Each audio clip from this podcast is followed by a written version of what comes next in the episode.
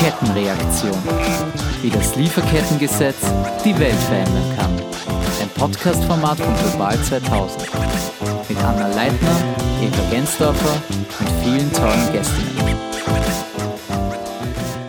Hallo liebe Leute, wir sind heute wieder da bei unserem Podcast Kettenreaktion und haben heute den Luxus, dass wir gleich zwei Expertinnen vom Mikrofon haben. Und zwar beide von Global 2000 in diesem Fall. Zum einen ist die Anna Leitner da. Hallo Anna. Hallo. Unsere Lieferkettenexpertin. Und sie wird heute auch noch ergänzt von Lisa Grasel, unserer Expertin für nachhaltiges Management und Finanzen. Hallo, freut Hallo. mich sehr. Hallo Lisa. In der letzten Folge haben wir darüber ganz allgemein mal gesprochen, was das Lieferkettengesetz denn ist, welche Chancen darin bestehen und auch warum wir uns als Global 2000 da so einbringen. Vielleicht noch mal ganz kurz gefragt zum Einstieg, damit das nicht so schwer fällt für die, für die Leute da draußen. Die EU will die Wirtschaft in die Pflicht nehmen mit diesem Lieferkettengesetz. Mhm. Warum ja. ist das so wichtig? Es gibt eben bis dato kein Gesetz, das Konzerne, die in Europa Gewinne machen und zum Beispiel eben aus Österreich sind, auch an ihren Standorten anderswo auf der Welt Menschenrechte, Umweltschutz einhalten, geschweige denn, dass sie nachschauen, ob ihre Zulieferer alle unsere Standards einhalten, die eigentlich in Europa gelten. Das heißt, wir haben Gesetze in Europa, aber dann tun eigentlich Unternehmen aus Europa anderswo was in Europa eigentlich verboten wäre. Und das soll das Lieferkettengesetz reparieren, diesen, diesen Rechtszustand. Unter anderem betrifft das auch das Klima und das ist unser großer Fokus auch heute. Genau. Also manche Firmen sagen ja schon heute freiwillig, es gibt das Pariser Abkommen und wir halten uns daran oder wir versuchen dem irgendwie nachzukommen. Warum reicht diese aktuelle Gesetzeslage momentan nicht aus? Genau, also es ist so, dass die Unternehmen ähm, für bestimmte Prozesse schon ähm, Vorgaben haben. Also es gibt zum Beispiel den Emissionshandel, ähm, mit dem wirklich bei großen Industrieanlagen schon Emissionen reduziert werden müssen. Aber es gibt eben kein Gesetz, das sagt, ähm, dass das Unternehmen weltweit Emissionen reduzieren muss und eben auch in vor- und nachgelagert indirekte Emissionen. Äh, der Grund, warum ihr beide heute da seid, ist eigentlich ein ziemlich cooler. und zwar habt ihr was echt, finde aus meiner Sicht Geniales gemacht. Ihr habt einen Bericht verfasst, der jetzt brandneu auch herauskommt und habt euch genauer angeschaut, wie es denn in Österreich mit den Unternehmen da überhaupt aussieht. Wir haben einen Blick hinter den Vorhang geworfen mit diesem Klimalieferketten-Report und einiges lernen können auch über die Bedeutung von Klimaschutz in der Wertschöpfungskette. Es zeigt sich auf jeden Fall mit auch Lisas Analyse, dass es möglich ist, Klimaschutz in der Wertschöpfungskette umzusetzen, aber es passiert halt bisher immer Freiwilligkeit. Einzelne Unternehmen machen das. Andere Unternehmen kümmern sich einfach da gar nicht drum, also messen nicht, was ihre Treibhausgasemissionen sind und bemühen sich auch nicht, die zu reduzieren, haben keine Pläne oder publizieren die zumindest nicht und teilweise auch auf Nachfrage gibt es da einfach nicht. Ja, beziehungsweise als Umwelt bewusste Konsumentin äh, möchte ich ja wissen, wie Unternehmen und, und, Banken aufgestellt sind und ob sie auch ihre Nachhaltigkeitsversprechen einhalten. Ganz viel wird schon geworben damit, dass sie Nachhaltigkeitsprodukte anbieten, nachhaltig wirtschaften und Nachhaltigkeitsziele verfolgen. Und genau damit wollten wir auch einen Beitrag leisten, einen Überblick zu bekommen, einen Einblick zu bekommen, worauf muss ich achten. Ja, also man hat ja auch einfach den Eindruck, mittlerweile ist fast alles grün, alle bemühen ja. sich, es passiert zu viel, aber das stimmt, also es ist natürlich schwierig auch einzuschätzen, ja. was steckt da dahinter. Wie seid ihr da jetzt eigentlich vorgegangen, um da genau hinzuschauen? Ist ja gar nicht so einfach, das ist ja alles ein ziemlich kompliziertes System, ja. das hinter jedem Unternehmen steckt.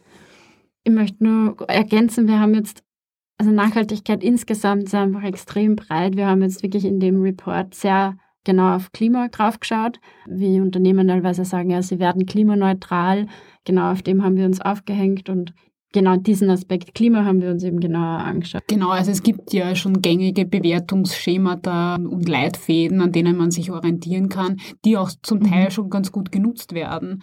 Zwei wesentliche Dinge zum Thema Klima in der Lieferkette sind eben das Ausmaß an äh, Emissionen und zweitens, inwiefern die ja, tatsächlich adressiert werden. Inwiefern werden CO2-Emissionen reduziert? Und dazu haben wir uns einfach zusammengefasst in Indikatoren, äh, die einen gesamtheitlichen Ansatz angesehen und da im, im ersten Schritt die Nachhaltigkeitsberichte von Unternehmen und Banken äh, verwendet, äh, welche Zahlen sie dazu veröffentlichen und wir haben uns genau jene ausgesucht, was auch vielleicht ähm, interessant ist. Das wäre nämlich meine nächste Frage gewesen. Nach welchen Kriterien habt ihr denn die, es sind ja 20 Unternehmen, die ihr da unter die Lupe genommen habt, aus, ausgesucht? Ja. Ja, absolut. Ja, das war auch für uns die Frage, wie wir das am besten zusammenstellen. In Wahrheit ist es ein Querschnitt geworden aus verschiedenen Branchen, weil das auch tatsächlich internationale Studien und Analysen zeigen, dass da keine, kein Sektor, kein Wirtschaftsbereich ausgenommen ist, wenn es darum geht, die CO2-Emissionen reduzieren zu müssen. Aber in Bezug auf die Lieferkette ist natürlich eben auch wichtig, die gesamte Lieferkette abzubilden. Daher ist es ein Mix geworden aus äh, Vertreterinnen verschiedener Branchen und verschiedener Akteure und Akteurinnen der äh, Wertschöpfungskette. Genau, somit mhm. ist es eine Stichprobe geworden. Mhm. Können Sie ein paar Namen nennen? Das sind Vertreterinnen, wie gesagt, aller Branchen, ähm, einige ATX-Unternehmen. Zum Beispiel aus dem Handel in Spar dabei, Lebensmittelbranche, Agrana, Stahlherzeugung, die Föstalpine. Von den Banken haben wir die Raiffeisenbank International dabei, Versicherung, die Wiener Städtische aus Immobilienbranche. Die CA Immo. Ja. Genau, CA Immo. Autozulieferer Benteler. Also wirklich große Unternehmen, die einen Sitz in Österreich haben. Genau, ist auch noch wichtig zu sagen, ja, weil es ist ähm, oft ein weit verzeigtes äh, ja, Netz äh, des Unternehmen haben und uns war dann schon wichtig, dass wir da einheitlich vorgehen. Deshalb sind dann einige Unternehmen auch ausgefallen, weil sie nicht den Hauptbezug äh, zu Österreich hatten. Das vielleicht auch noch als Hintergrundinfo, genau. Und ihr habt euch jetzt die Emissionen in den Wertschöpfungsketten einmal genauer angesehen, weil ja der Schwerpunkt ist, wie kann denn das Klima davon profitieren von so einem Lieferkettengesetz? Was sind denn da so eure Haupterkenntnisse? Ja, die sind leider sehr ernüchternd. Ich muss persönlich sagen, ich dachte, wir sind viel weiter. Schließlich geht es in, im ersten Moment dann nur darum, die Zahlen vorzulegen und jetzt um zu zeigen, was tue ich denn schon. Mhm. Was für eine Zahl zum Beispiel? Wir wollen wissen, was sind die Emissionen von dem Unternehmen und Emissionen kann man unterteilen in drei Bereiche. Das ist der erste Bereich, die direkten Emissionen, die jetzt entstehen, wenn zum Beispiel direkt an einem Industriestandort Kohle, Öl oder Gas verfeuert wird. Dann zum zweiten sind es die indirekten Emissionen aus der Herstellung der Energie, die das Unternehmen bezieht, aus der Elektrizität. Die sind auch noch quasi eher berichtet von den Unternehmen. Das sind so die Basiskategorien. Und dann die Kategorie 3, Scope 3 auf Englisch, sind dann indirekte Emissionen in der vor- und nachgelagerten Wertschöpfungskette. Und das ist wieder unterteilt in verschiedene Kategorien nach so einem anerkannten Standard, dem Greenhouse Gas Protokoll in die Emissionen, die entstehen bei der Produktion der Güter, die das Unternehmen zukauft, also vorgelagert, aber auch die Emissionen, die entstehen in Abfallverwertung, aber auch zum Beispiel die Emissionen, die entstehen, wenn Mitarbeiterinnen ähm, auf, auf Reisen gehen für die Firma, also Flugreisen zum Beispiel, ganz großes Thema bei einigen Unternehmen. Und wir haben eben analysiert, ob diese Daten publiziert werden von den, von den Konzernen. Mhm. Die Lisa hat schon gesagt, das war recht ernüchternd. Was waren da so die Erkenntnisse? Dass äh, tatsächlich erstens das Ausmaß an Scope-3-Emissionen riesig ist und im Durchschnitt auch den, den Mehranteil ähm, ausmacht. Also bei mhm. ähm, acht von den 20 untersuchten äh, Unternehmen waren acht mit über 85 Prozent an äh, Scope-3-Emissionen und bei fünf sogar mit über 90 Prozent. Das heißt, das macht wirklich einen riesigen Anteil an Umweltlast aus, den man im ersten Moment nicht sieht. Also ich will als Konsumentin ja wissen, welche Unternehmen tun schon was und welche tun nur so, als würden sie was tun. Und für das ist diese Transparenz so essentiell. Und mhm. auch wenn es um Banken geht zum Beispiel. Zum Zweiten ist, dass äh, kaum Klimaschutz in der Wertschöpfungskette von äh, Unternehmen erfolgt. Ähm, hier sehen wir, dass sich drei von den 20 Unternehmen zu einem 1,5 Grad konformen Klimaziel bekennen, aber nur ein äh, Klimaplan entspricht auch tatsächlich einem 1,5 Grad konformen Klimaziel. Das heißt, der Großteil ist tatsächlich hier hinten nach und verfolgt nicht einmal einem Ziel, das einer Erderhitzung um äh, 1,5 Grad ähm, im Bezug auf äh, die vorindustrielle Erd äh, Zeitalter entspricht. Mhm. Wer, wer ist das? Ja, tatsächlich ist es äh, Ben Taylor, die mhm. darstellen konnten, dass sie auf der einen Seite dieses Ziel verfolgen und auf der anderen Seite eben auch Maßnahmen auf dieses Ziel ausrichten. Eine Autozulieferungsfirma mit sehr hohem Umsatz, ja. Genau, ich glaube, das ist so auch ein Learning, wo man sieht, Unternehmen, die sich schon länger damit beschäftigen müssen, weil sie zum Beispiel eben Zulieferer zu großen Unternehmen wie, wie Autoherstellern sind, die teilweise auch schon ähm, Lieferkettengesetze befolgen müssen, ähm, aus dem deutschen Lieferkettengesetz raus, die haben jetzt einen Vorteil, weil sie sich einfach schon jetzt damit beschäftigen müssen und, und das sieht man auch eigentlich in den Ergebnissen der Analyse. Ja.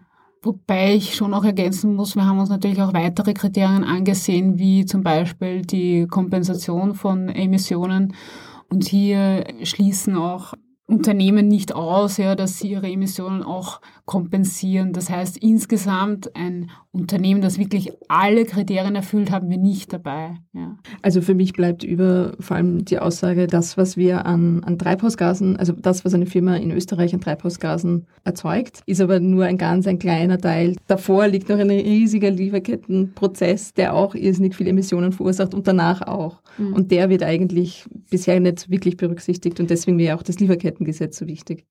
Ein Beispiel, wie wichtig wirklich diese indirekten Emissionen in der Wertschöpfungskette sind.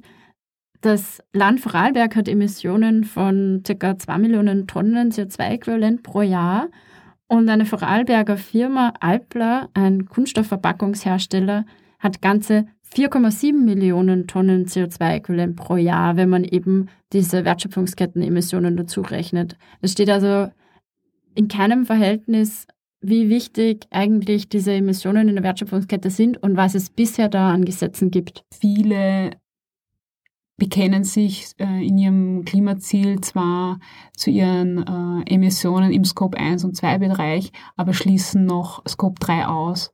Und der Konzern CIMO aus der Immobilienbranche zeigt sehr schön, dass sie 53 Prozent ihrer Gesamtemissionen im Scope-3-Bereich haben. Also vielleicht schön, wenn Unternehmen dazu, dazu umsteigen, dass die Mitarbeiter und Mitarbeiterinnen mit dem Radl zur Arbeit fahren.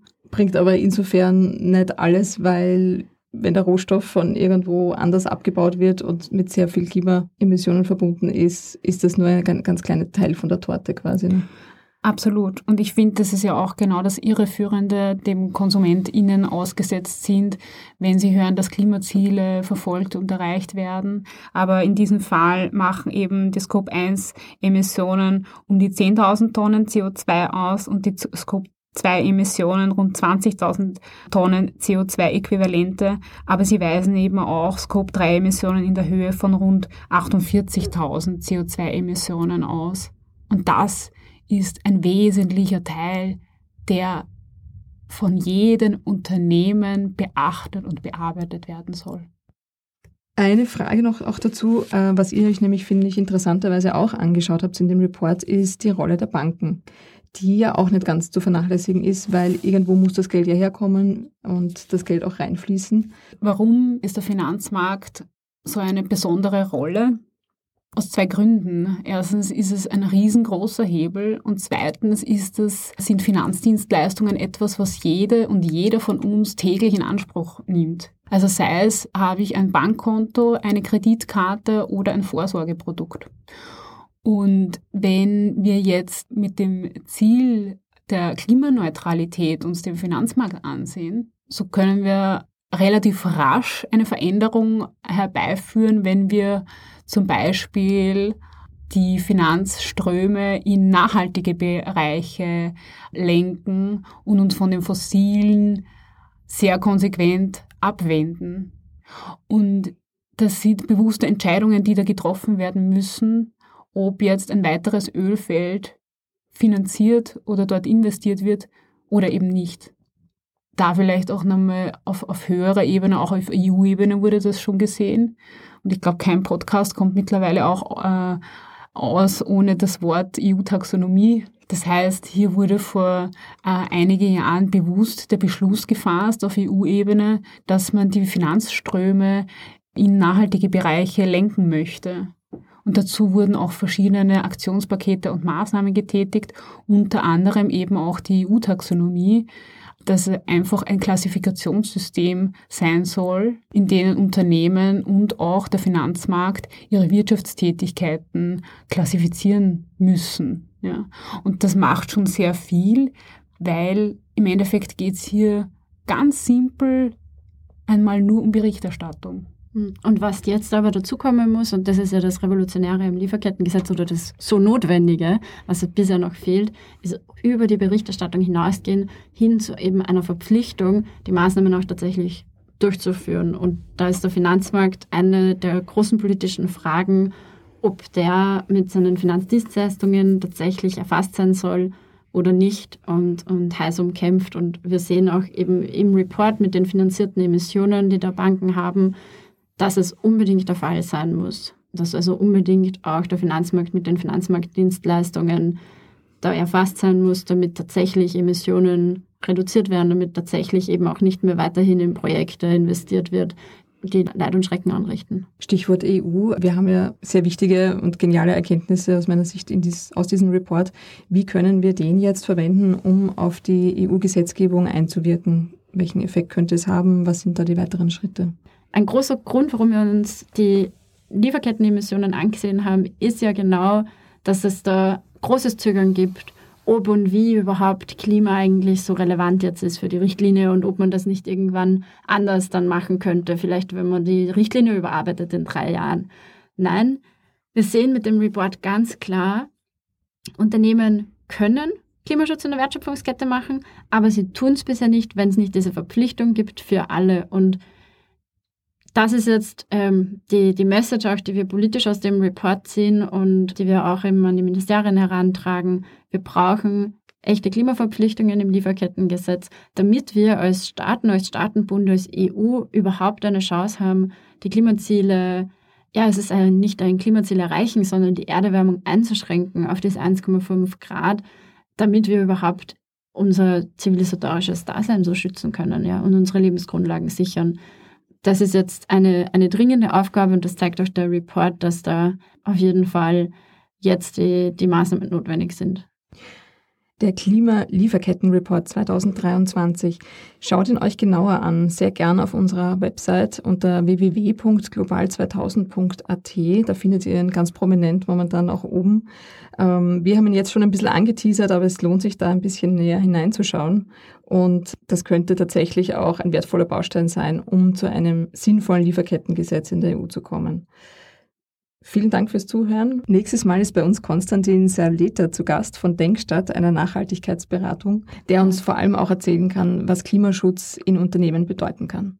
Abonniert unseren Podcast Kettenreaktion und klickt auf unsere Website www.global2000.at. Bis zum nächsten Mal. I think we know the message. Listen, listen. Create a perfect world in our heads.